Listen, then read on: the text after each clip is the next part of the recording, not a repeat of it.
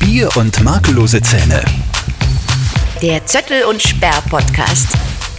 So, also ich sitz, weil der mit Bier sitzt, der kann immer stehen. Und du stehst, oder? Ja, ja, ich stehe eh. Bier und makellose Zähne. So heißt übrigens auch der Podcast, der kommenden Freitag bei uns erscheint. Den Namen hat sich unser Chef ausgedacht. Offenbar glaubt der Chef, du hast ein Alkoholproblem.